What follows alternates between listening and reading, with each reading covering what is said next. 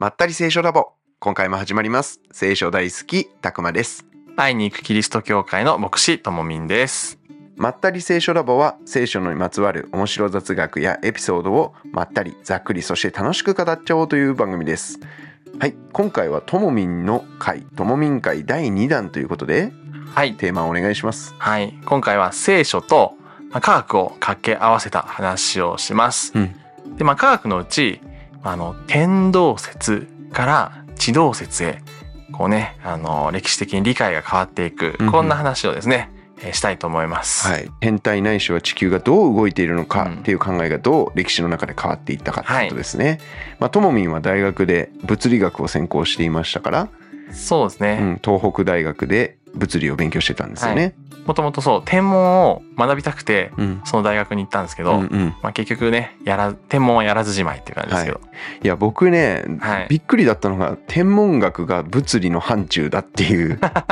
もう全然イメージなかったです。でも僕もその大学進学をさっき決めて、でそこで天文を学びたいと思った時にあ物理学科にあるんだっていうその時知っうんたので、まあ、そんなもんかなとは思思いますけどね。はい、そんなちょっとこうね天文もかじっている、うん。えーともみんから今日は天文の話じっくり、はい、それが聖書とまたねどうつながってくるのかっていうのも興味深いですけれども早速見ていきましょはい。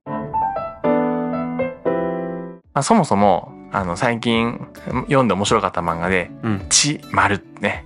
はい、魚戸先生の地。はいですね。「地」ですね。おすすめする時いつも言葉でね言いづらいのをどうにかしてほしいんだよね。おすすめの漫画何とか言われて「ち」は？知らない人からさ聞き返される。うん。毎回。いやまさにうん。この天動説から地動説へこうん。う変わっていく時の、うん。えーね、中世ヨーロッパのまあカトリック教会うん。をねベースにした話なのかなと。うん。でねあのもともと天動説が主流だった中で、うんうんもしかしたら違う説があるんじゃないかっていうことをうんうんうん。命がけで何世代にもわたってうん。こうね語り継いでいってうんうん。歴史が変わっていくっていうね話なんですけど、はい。はい。なんかねその僕勝手なイメージですけど、うん。教会がその地球が動いてるっていううん。地動説の方、今今僕らが普通に信じてるやつですね、それをこうめちゃめちゃ妨害して なんかこう真理を封印してうん。なんか地球は動いてなくて天体が地球の周りを回ってんだみたいなことを押し付けていたっていうイメージ悪いイメージがめちゃめちゃねあるんですよね。はい。はい、あとさ一個魚戸先生でうんどうしても言いたいことがあって僕魚戸先生 100M っていう処女作の頃からめっちゃ好きなんですよ。はい。うん。しかもあれ再発あのコミックスがそもそも最初出ないってなってもともと。うん。あれマガポケっていうアプリで連載してたんですけど。であまりにも人気が出たんでうんあの編集部がやっぱやっぱコミックス出しますってなったんですね。まあ、なんだけど結局そのコアファンだけしか買わなかったんですぐ絶版になっちゃったんですよ。そうなんだ。で僕その時の初版で全部持ってますけど 100M ねこれ 100m 短距離走の漫画で激アツなんですけど、でもその地がめっちゃ売れたんで、うん。これ 100M もいけんぞってことで、うん。あなんかこう新装版になって新しく出たんですよ。なるほど。100M が。うんうんなんでそっちを持ってる人多分たくさんいるんですけどあ最初っからね持ってる人、多分僕そういうその一人なんで。そっか最初のデザインのやつはレアなわけですね。そうです。であれ 100M の1話がえぐくて、うんうん。これ絶対名作やんっていう匂いのするうん。1話で、あの漫画好き界隈の中で密かに話題になってたんですね。はい、まあその魚戸先生のうん。この天動説地動説巡るドラマを描いたのが「地」っていう漫画ですね。はい、ごめんなさいちょっと脱線しました。毎回。毎回脱線しますけど、まあ、漫画ネタはね永遠に挟んでいく、もう永遠に挟みますよ。はい、はい。そもそも天動説って何かっていうところから、うんうん。ね、話をしたいと思います。はい。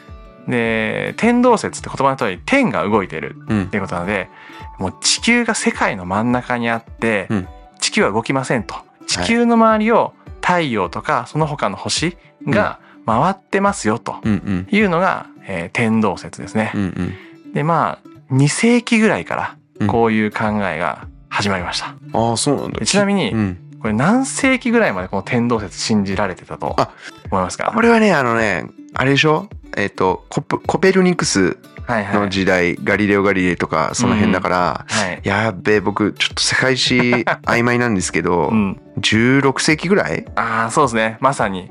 だから結おととそう正解です。来た。結構だからすごい長い間、この天動説が信じられていた。え2世紀からだから1400年ぐらいですか？5100年ぐらい。えだから聖今書ができたの1500年ですから。その間ずーっと。その間ずっとなんか天地球が動いてないって信じられてた。そうそうで今では僕たちがね学校の義務教育で学んだ内容だったら、えー太陽系って言って太陽を中心にして、うん。えー地球とかが回ってますと、はい。自転しながら公転してみますみたいなのをうんうん学んで、ああそういえば聞いたなぐらいでみんなねそうだね。覚えてたと思うんだけど。うんうん。これ結構新しい説だと。うんそう僕思い出すんですけど小学校1年生の時に、夏休みラジオ体操があるじゃないですか、はいはい。でラジオ体操毎日行くとこう、うん。ハンコがもらえてうんうん。押していくんですけど、うん。あれが太陽からスタートするんですよ、うんうん。で行くと金星とか地球とか、太陽系こうどんどんいて、うん。最後僕らがねちっちゃい頃はまだ冥王星くんが太陽系だったんで、毎日真面目にラジオ体操行くと冥王星までレベルアップできるみたいな面白い。やつで僕めっちゃそれを集めるために毎朝ラジオ体操行ってましえた。はい。ー、ちなみにうん、今この太陽系うん。太陽から近い順に何が星があるかって覚えてますか？えー水金地下木土天海明じゃないですか？はい、そうですね。はい。そうなんですけどこの2世紀の頃は順番が違ったんですよ。えー、え何？天体が逆だったわけじゃないよね？そうそう逆じゃないんですけど観測できなかったとか。うんうん。そもそも2世紀に天動説を提唱したのはプトレマイオスっていう人なんですねトレマイオスプ。トレマイオス、はい。僕もうカンペないとねこのプトレマイオス忘れるんですけど なんかねコペルニクスとちょっと似てるんだよね。プトレマイオスプトレマね。プトレマイオス。どうやって観測したかったら、はい。裸眼で空を見上げて うせやん。そう。うせやん。目視観測なわけです、え。えはい。なんかその今ねアフリカの人視力8.0いるみたいな、うん。え当時の人はまあやっぱり毎日星見てたら視力10.0とかだったんですかね。そうですね。はい。でその順番を聞いた理由は、うん。この順番が今と当時違うってことでその当時は、うん。まあ、地球がね真ん中というのは地球に近い順に月はい水星金星太陽火星木星土星と考えられてる。めちゃめちゃですね。でなんでかって言ったら、うん。裸眼で星空を見た時に、うん。裸眼で見てこの目測で速さが速い順あそこはさすがにでかい順とかではなくそうそう。速い順。早い順だったんだ。そう。あ近ければ早く見えるだろうみたいなそうそう。そうそうあー月は毎晩こうそういうことで。回ってるけど、うん。みたいな。うん。うんだから月も入ってたし太陽もね地球の周りを回ってると、うんうんうんしかもこの軌道っていうんだけどえたち地球が真ん中にあります。その周りをそのまん丸？深円として全部が回ってるって感じだったのね。ああ今本当は何なんでしたっけ？楕円なんですそうか楕円とか。そうそういうことになってるんだけど、はい。もうねだから観察観測ってよりも自分たちが考えた理論に無理やり当てはめてた感はすごくうん。あったかなと思って。ね、うん。あとまあ観測適当すぎるっていうね、ああなるほどね、うん。まあその裸眼でしか見えなかったっていう条件もあるし、うんうん。当時得られる情報だけを集めてうん。見えるものだけで分析していくとそういう解釈になりうるよね。っそういうことですね。てことね。うん。でまあこれがただ純純粋なまだまだ伸びしろがある学問で終わってればよかったんだけど、うん。問題はこれが、まあ、宗教的な考え方、うんうん。いわゆるキリスト教の宗教的な考えの中に結構取り入れられていた。うん、なんかこう融合しちゃったみたそういな。融合しちゃった、うん。まあ、神がこの世界を作ったっていうのが、えー当時のカトリック教会、うん。まあ、聖書をベースにした価値観の中でこれがうん。あったので、うん。じゃあ神が作った人間がいるところが世界のこの宇宙の世界の真ん中だろうっていうのと結びつけちゃったわけだ。あーなるほどね。うんまあこうちょっと確認のために念のため言っておくと、うん聖書の中にまあ神が世界を創造した作ったっていうことは書いてあっても、うん、地球が世界の真ん中だ宇宙の真ん中だとは別に書いてないわそう書いてないけですよね。うんうんそれはだから後世の人たちが勝手にそうだろうというふうに決めて、うんうんそれがいつの間にかキリスト教の教義みたいになっていっちゃった。っていうことなんですねはいはいうんまあ、当時カトリック教会、まあ、今回そのカトリック教会についての話はそんなに深掘りしないんですけど、はい。めちゃくちゃ権力を持ってるわけですよね。うんうん、もうなんか国家のね組織ですからね。上と言っても、うん。国家より強いと言っても過言ではない、今のね私たちが住んでる日本であれば宗教っていうのが国家より上かとかそういう話は出てこないわけじゃないですか。まあほとんどないですね。はいまあ一応その定義上天皇陛下は、うんあの神道を司ってるっていはいう考え方もありますけど、でもそれが毎日の私たちの考え方とか、うん思想に影響を及ぼしているかっていうとほとんどの人が多分そうじゃないですよね。そうですねんはい。なでまあそのカトリック教会が結構力を持っていたので、うん基本的にカトリック教会を言うことは絶対なわけだったんですね。うんうんうん王様の言うことは絶対、みたいな感じのノリですよね。だからあちょっともうちょっと真剣か。もうちょっと真剣。なノリで。まああれですよね。今のイスラム教の諸国、イスラム教を国税としているはい、国々は、まあ、やっぱりその国の首相とかはただのお飾りで、まあ、イスラム教世界だとこうカリフっていうのがいてそのカリフから権限を移譲されてるスルタンっていうのもいたり、うん。まあ、いわゆる宗教指導者の方がうん。政治家よりも権力を持ってるっていうのが現代でも当たり前えーなんですよね。だからよくねそれを知らない人がねその日本の外務大臣とか、えー首相とかが、うん。そのイスラム諸国のどこどこの外務大臣と会いました。進展するのかみたいなニュースあるんですけどあれ全部嘘ですから。あの 宗教指導者にしか権利あの権限ないんで。なるほど。そのいくら政治家とあってもうん。まあ意味ないとは言わないですよ、うん、だけどその僕らが思ってる外務大臣とちょっと違うああなるほど、うん、実質的な権限がないと。そうそうそう。うん。そういうことですね。はい。でまあ話を戻しますと、まあ、当時はねカトリック教会が莫大な権力をね、うんうんうん。持っていましたと。はい、でカトリック教会が言う教えとうん。違うことを言う、えーうん。人たちはですね処刑をされる可能性があったという時代ですね。だからね聞くたびに思うんだけど極端だよね、そう。自分たちと違うことを言うやつ全部殺すみたい そうなんですよ。な、うん、でだからまあ残されている資料とかね見ると、まあこの異端審問っていうね、うんうんうんうん魔女狩りとかも含めてですね、えーやっていたわけですね。うん。でこれは要は、まあ、カトリックが自分たちでいう正統信仰にうん。反する教えを持つ、うん。まあつまり異端であるという疑いを受けたものを裁判するために設けられたりす。うるん。です。でもはい、やっぱその主人公バラバラ変わる形式じゃないですか、あれって、でも結構共通してるのはその教会の異端審問官のキャラが、うん。教キャラがいてそいつが常に邪魔をして殺そうとしてくるみたいなのありますよね。そうなんですよ。うんうん。そうで、まあ、なんでねこんな異端審問やってたかっつったら自分たちが正統であるっていうところを守りたい、うんうん。まあ、要はカトリック教会の権威をさらに強めたい。うん。でそれを妨げる考えを排除したいっていうのが、まあ、背景としてね、うんうんうん。はいありますよね。うんうん。でこの天動説、はい。はい、はカトリック教会が提唱してるのでうん。まさか地球が動いてるとかですねうん。回っているみたいないわゆる地動説みたいな話をすることは異端審問の対象だったわけですね。うんうんその話をするだけでもはい、こう目をつけられるというかそうですね最悪死刑みたいな最悪死刑ですね。感じなんですね。はい、でも、まあ、時代の中でですね天動説がなぜか地動説というね説に変わっていくんですね。で、うんちょっと地動説もう簡単に説明しますと、うん地動説は地球が動いてるんですね。うんうん地が動くって書いて。はい。で、まあ今私たち現代ではえー採用している考えですね。うんえー太陽系で太陽があって、うんその周りを地球が回っていると。はいえーついに地球が動き出しました。はいこれが地動説です。地球がついに 地球が動いた。まあもともと動いてるんですけどね。はい でもさ、まあ、冷静になって考えてみると、うんまあ、僕らもこの時代に生きていて、やうん。っぱり宗教が絶対だって思ってる人少ないと思うんですね。うんうんだけど科学的なものが絶対正しいって思ってる人、まあ、ほとんどだと。思いますよね。はい。だけど、まあ、科学ってねそもそもその今正しいと思われてることほんまかって疑っていろんな調査をしてアップデートしていくものじゃないですか。そうですね。で僕らが小さい頃教科書で勉強したことが今の子どもたちの教科書では変わってるなんてこともよくあるはい。話で、常識ってこう塗り替えられていくものそうでで例えばこの1,000年後もこの地球があったとしたら実はえあの1,000年前の時代の人たち地球が自転して公転してるとか考えてたんだよ。えマジ？うわ遅れてるみたいな。本当はなんかすげえアクロバティックななんか 次元超えてここでワープしてたみたいなそうですね。ことあるかもしれないじゃないですか。あり得る。ね。ことですね。それこそ僕あのうん。物理学専門で学んでたんで、うんうん。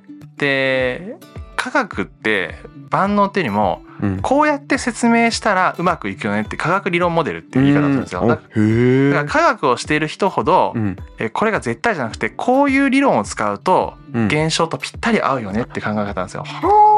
で科学を学んでない人ほど科学万能だと思ってうんうん。もう科学者が言ってるからそうだよねっていうこのの過程をすっ飛ばして可能性をすっ飛ばして結論だけ受け取るんで、まあ、あくまでもモデルなんですよ。例えばちょっとだけ脱線しますけど、うんあの電気流れてるじゃないですか。うんうん。で中学の理科とかで電気回路図とかやったと思うんですよ。やったやった。プラスのはいはい。うん。プラスの電池から、うん。えーマイナスの方に向かって流れてうんうんで後に、えー電気っていうのは電子というものがあって電子の流れなんだみたいなのって電子の流れって電気と逆なんですよ。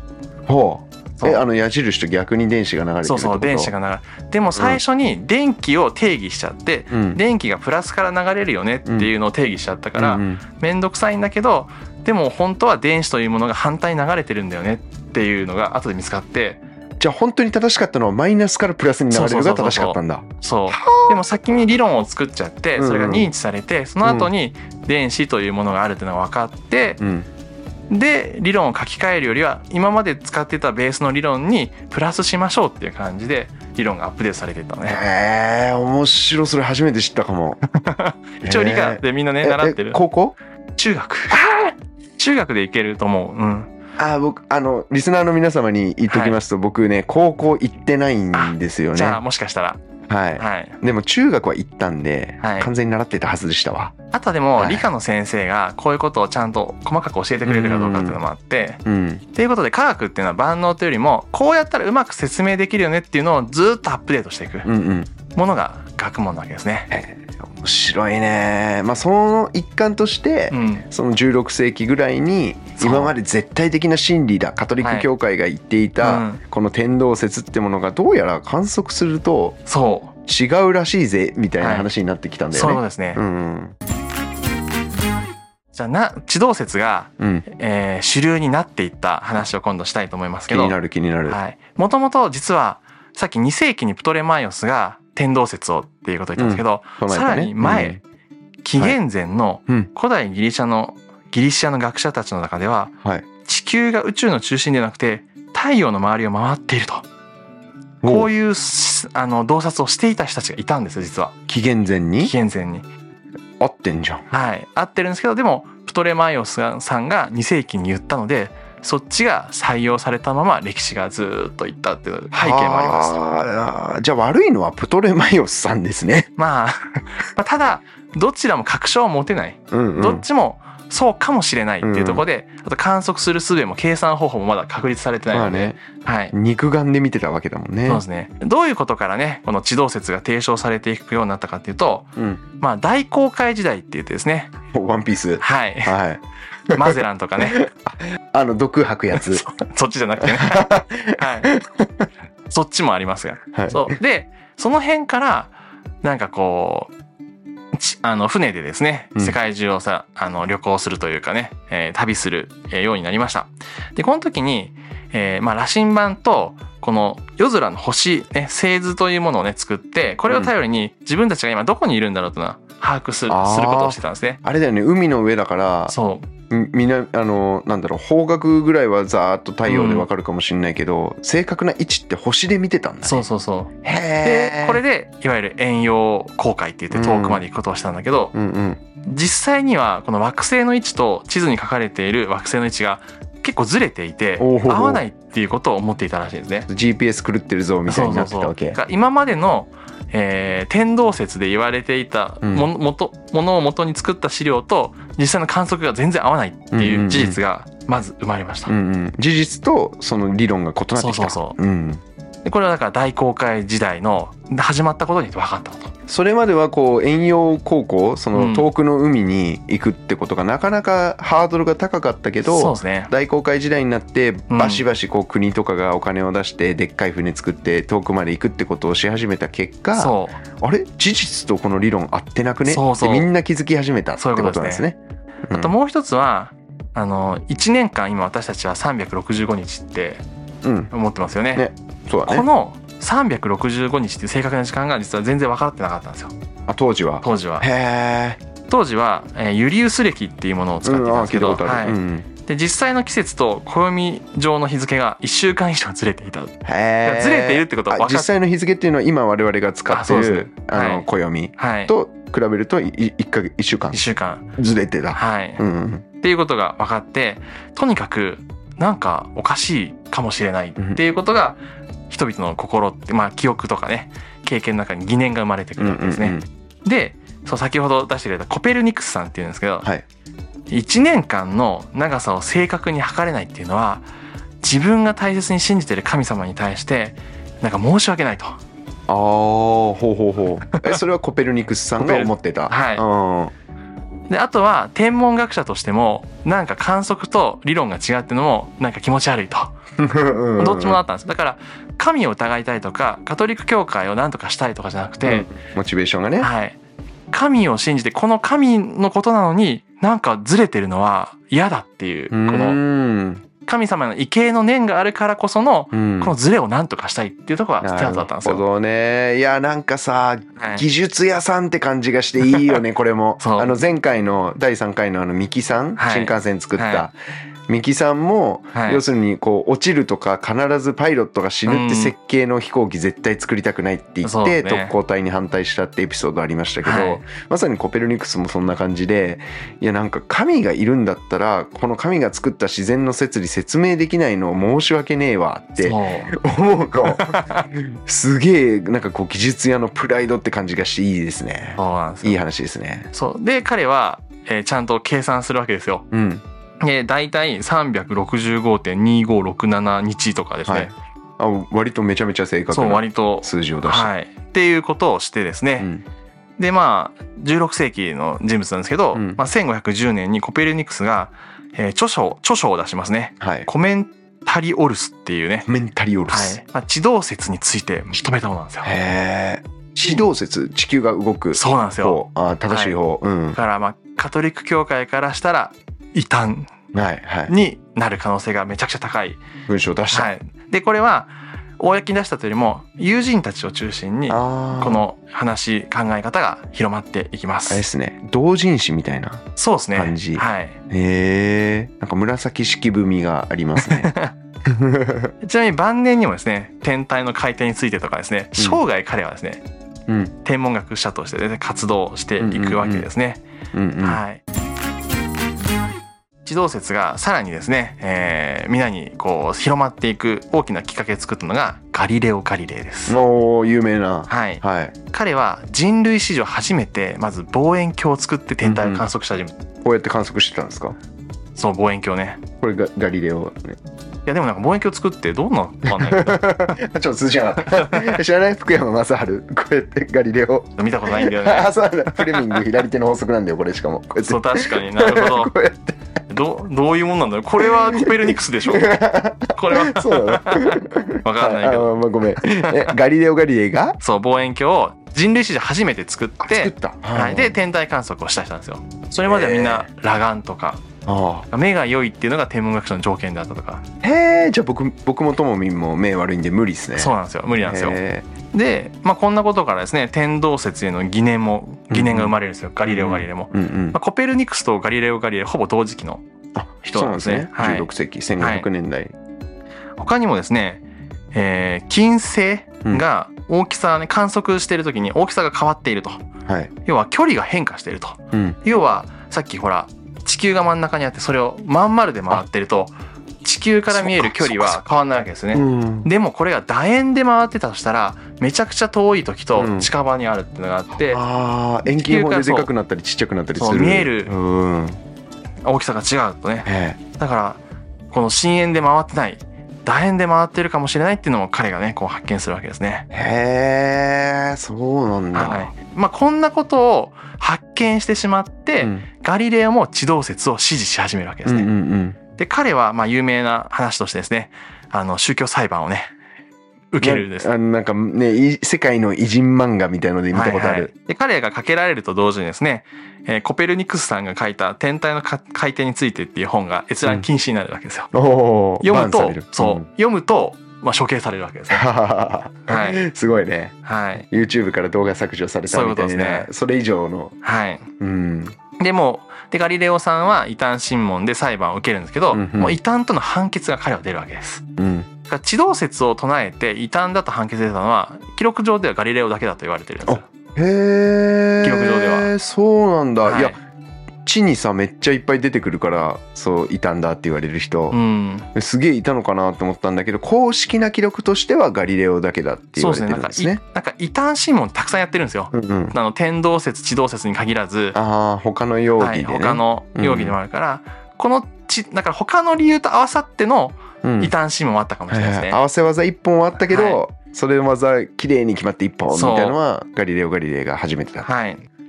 で彼はその判決の後言われたのが、うん、えー地動説を否定しなさいと。あ否定したら殺さないよ？みたいな？主文なんとかみたいな感じで。うん。はい。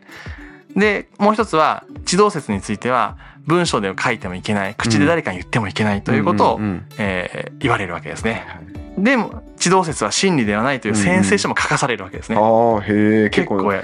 念には念を入れて、うん。でそこで彼はそれでも地球は回っていると。ここで発言するわけです。へえそれなんかガチで言ったんですか？これはあのー調べたんですけど、うん。まあ、諸説ありああなるほどではありますね。ね。そんなことをねローマカトリック教会側が残すかって言ったら残しにくいまなと思うんですけど、ろうね。そうだろうし、はい、きっと本当に言ってなくても思ってただろうね。そうですね。うん。でまあこれがなんで残ってるかなと思ったら彼は最後まで地動説推しなわけですよ。うんうんうんこんなにあの信地動説を信じてはいけない否定しなさいと言われ、うんうんで誰に言ってもいけないし何を書いてもいけない地動説について、うんうんうんそして地動説を信じないっていう覚え宣誓書まで書かされるわけですよ。うんうんそれでも人生の最後まで地動説を推すわけですね。うんうんそんな彼のし生き様からまあそれでも地球が回ってるって言葉は言ってもおかしくないなっていうふうには受け取れるなと思いました。なるほどはい。ちなみに彼ですね、えーその裁判を受けたのが52歳の時だったんですね。でもその16年後68歳の時に天動説と地動説両論を併記した天文対話という本を書くんですよ。ダメって言われてんのに書いちゃいますね。しかも68歳って当時かなりかなり高齢だよね、はい。うん寿命来てるよみたいな、はいもちろんもう一回異端審問にかけられてます。もう確信なんでしょ、ね。確信なんてこれは使い方間違ってるかもしれないけど。あのそれ絶対なんか分かってたでしょ？本人そうも分かってたと思う。まあもう死ぬしいっかみたいな。そう。でここで終身禁錮刑が言い渡されますと。まあよかったね死刑じゃなくて終身で。そうなんですよ。追い先短いし。しかし彼はまだまだ頑張るわけですよ。お。まあ、著作もねもうはもう発表することもできないし、うん。発表したのも閲覧禁止になったんですね。うんうん。であとは身近なことでも最愛の長女が病死をしたりとかですね。かわいそう。あと両目が失明などとかね。いろんなことが。もう星見れへんやん。そうなんですよ。ええでも彼はですねやっぱり地動説へのね真理の情熱は消えないわけですね。うん。だからコペルニクスをねさっき出てきたうん。支持する新科学対話っていうのを今度は口頭筆記で書かせたわけですよ。自分で喋って書記に書かせてうん。でもこれはなんあの終身禁錮刑中なので、なんとプロテスタントの国になったオランダの出版業者に密輸して刊行したわけですよ。へえ面白いそれさなんかひ初期の人もその文章運ぶ人もめちゃめちゃ命がけだねそうですね。へえで彼は77歳で一応このじ、この世での人生に幕を閉じますけどこう長生きまだ彼の続きがあるんですよ。まだあんの、はい。なんと、まあ彼はだからローマカトリック教会の中では廃罪人なわけですよね。うん大きい罪の、はい大きい罪人だからうん死後100年間墓を作ることが許されなかったんです彼のために。嫌がらせにも程があるはい。もう死んだんだからさ許してあげてよそこはまだあります。え まだあんの？で、あのローマカトリック教会のうん。総本山であるバチカンがありますよね。はいはいはい。でこのバチカンがまあ有罪判決を誤りと認めうん。波紋を解いたのは彼の死後350年も経った。しかもこれいつだと思いますか？1992年です。え俺生まれた年や。ん、はい。というえそんな最近まらでしいたんだって言われてたの、はいはい、いやいやいやいや。いやいやだってその前にもうさだってもそう地球回ってるよってうんなってるじゃないですか、はい、あ多分これは、うん。あのちゃんとこれ調べてないからあれなんですけど、まあその彼の名誉を復活するとかなんかそういう機会を別にわざと設けなかったと思うんですね。いろんなことがあるじゃないですか、はいはいはい。ローマカトリック教会もそうだね。内外に。でも何かのタイミングでこれやったのかなっていうふうに受け取ってるんですけど、まあちょっとまた今度調べてみようかなと思いますね。はい、はい。まあ、ということでですね。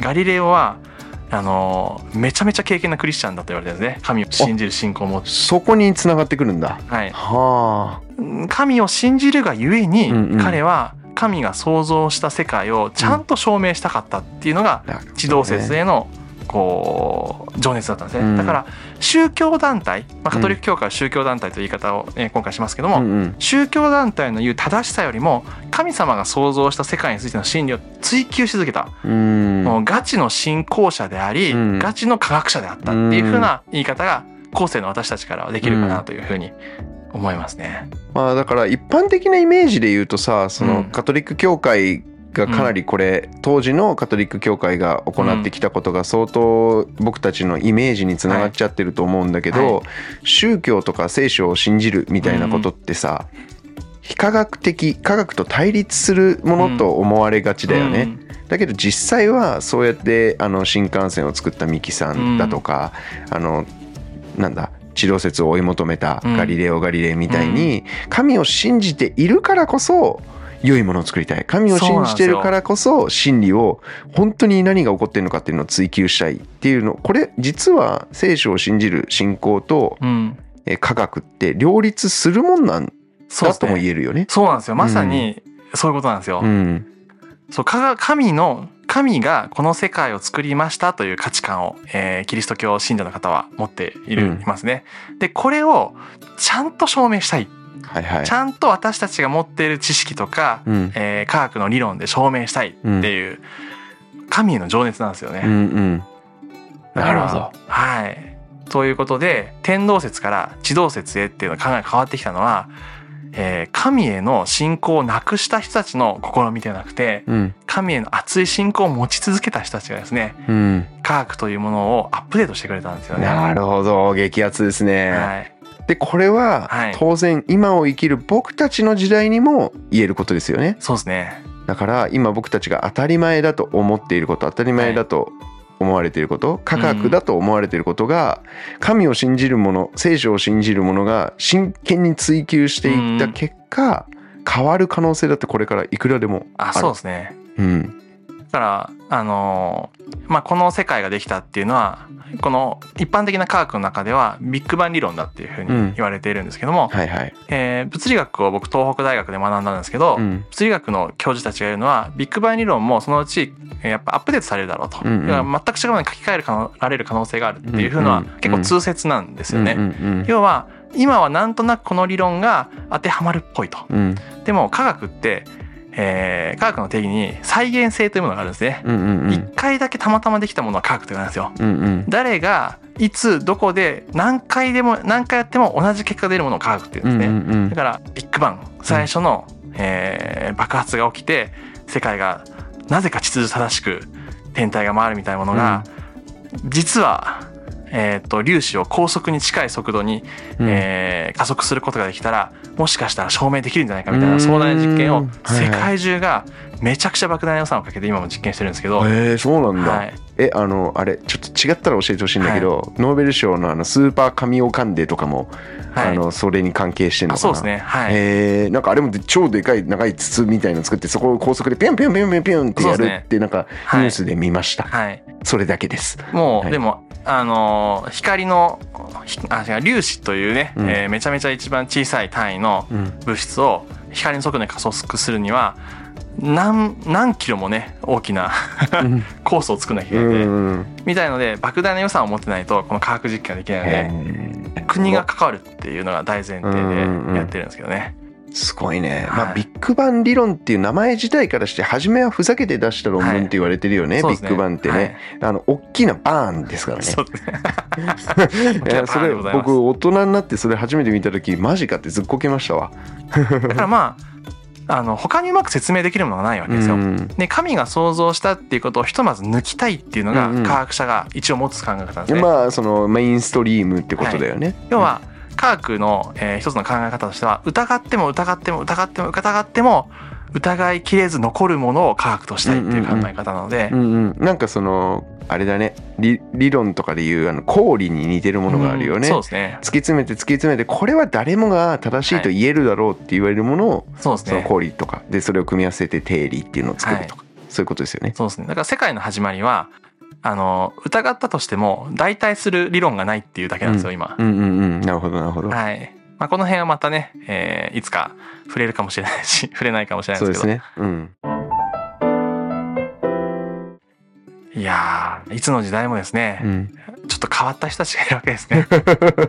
強大な権力に屈せずですね、うん神への信仰と自分の信念をですね守り続け、貫いた人たちがいる、うんうんうん。そういうのがあって現代の科学っていうものうんを私たちは享受しているっていうこともありますし、うん。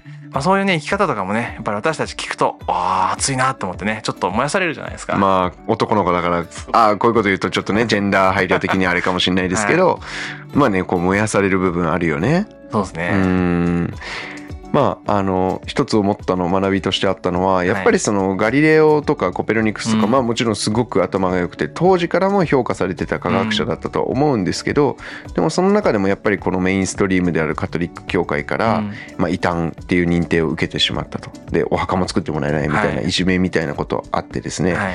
でまあ一般人から見るとあの人たち何言ってんのバカじゃないのってもしかしたら思われてたかもしれないですよね。まあ、それと同じく僕たち今生きている社会においても、うんうん。まあ、ある一定のねこうトピックに対してこういう意見を言うと、こう周りから「え何あいつなんか突拍子もないとんでも科学言ってる」とか、うんうんえーなんかとんでもないこう理論持ち出してはい。こう人を騙してる詐欺だみたいなことを言う人たちいますけど、はい。実は100年200年経ったらあれあの人言ってたこと全部合ってたじゃん、ね。みたいなことも起こりうるってことですよね。そういうことですね。うん。はい。なるほど、まあ、そういう目線で何が正しいって100年後に言われてるかわからないっていうはい。貴重なこう学びをね得ることができましたし、まあ、もちろん、えーカトリック教会の影響でねその科学の発展が遅れてしまったっていう事実は歴史としてあるわけですけれども、まあ、聖書をよくよく読んでみると、まあ、その地球が中心だってことはどこにも書いてないわけでそうですね。むしろそれを聖書を信じたことによって突き動かされた科学者たちの力によって真理がより分かったとはい。いう歴史を学ぶことができました。はい。はい、ともみん会今回は地動説と天動説をお届けしました。はい。え面白かったよという方は、えー YouTube のチャンネル登録そしてコメント高評価をよろしくお願いします。お願いしますポッド。キャストの方も購読高評価よろしくお願いいたします。はい。えまたねポッドキャストの方もまだ始めたばかりですのでおそらくコメントがほとんどついてないと思います、えぜひ皆さん、えー少しでも気に入ってくださった方コメントをたくさん書いてくださると、えー嬉しく思います。はい。僕たちも励みになります、またこんな話またともみんに科学となんか学問とね掛け合わせて聖書の話してほしいよはい。っていうこともあれば、えまあ僕の得意技である聖書の面白雑学とかエピソードを語っていけたら嬉しく思います。はい。はい。そんなわけで、えーまったり聖書ラボ今回も終わりにしましょうどうもありがとうございましたありがとうございました。またねーまったり聖書ラボはまったりざっくり楽しく聖書の雑学やエピソードを語る番組です聖書についての考え方や解釈には様々な立場があります。ご了承ください。